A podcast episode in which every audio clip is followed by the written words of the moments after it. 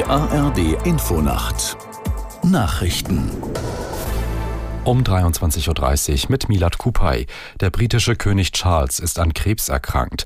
Das hat der Buckingham Palast mitgeteilt. Um welche Form von Krebs es sich handelt, wurde aber nicht gesagt. Die Erkrankung habe aber nichts zu tun mit Charles kürzlicher Operation an der Prostata. Alle öffentlichen Verpflichtungen wurden verschoben. Charles sei zuversichtlich, was seine Therapie angehe, ließ der Palast mitteilen. Weitere Angaben wurden nicht gemacht. Erwachsene Menschen, die außerhalb einer Ehe füreinander da sein wollen, sollen sich vom kommenden Jahr an rechtlich absichern können. Justizminister Buschmann hat heute die Eckpunkte für die sogenannte Verantwortungsgemeinschaft vorgestellt.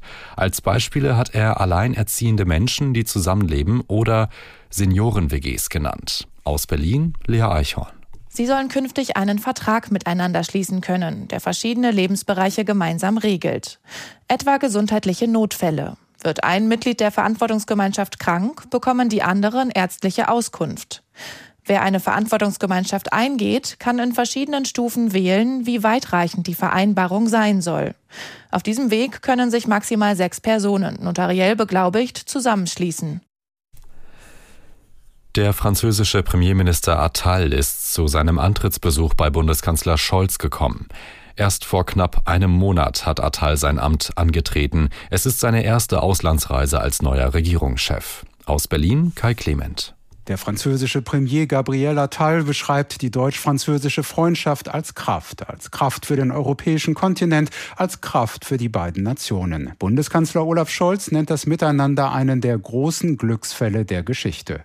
Doch in der gemeinsamen Pressekonferenz klingen auch Differenzen an. Scholz braucht keine Minute, um den Krieg Russlands gegen die Ukraine zu thematisieren. Seine Mahnung, andere europäische Länder müssten sich bei den Waffenlieferungen stärker engagieren, klingt diesmal allerdings nur nur indirekt an. US-Außenminister Blinken hat eine weitere Vermittlungsaktion für den Nahen Osten gestartet. Er ist nach Saudi-Arabien gereist, um mit der dortigen politischen Führung über eine mögliche Feuerpause zwischen Israel und der islamistischen Hamas zu sprechen.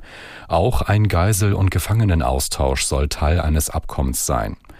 Aus dem Gazastreifen werden neue Kämpfe gemeldet. Die Agentur Reuters berichtet, in Khan Yunis sei eine Wohngegend rund um ein Krankenhaus beschossen worden. Mehrere Gebäude sollen in Flammen stehen. Die Agentur beruft sich auf Angaben von Anwohnern.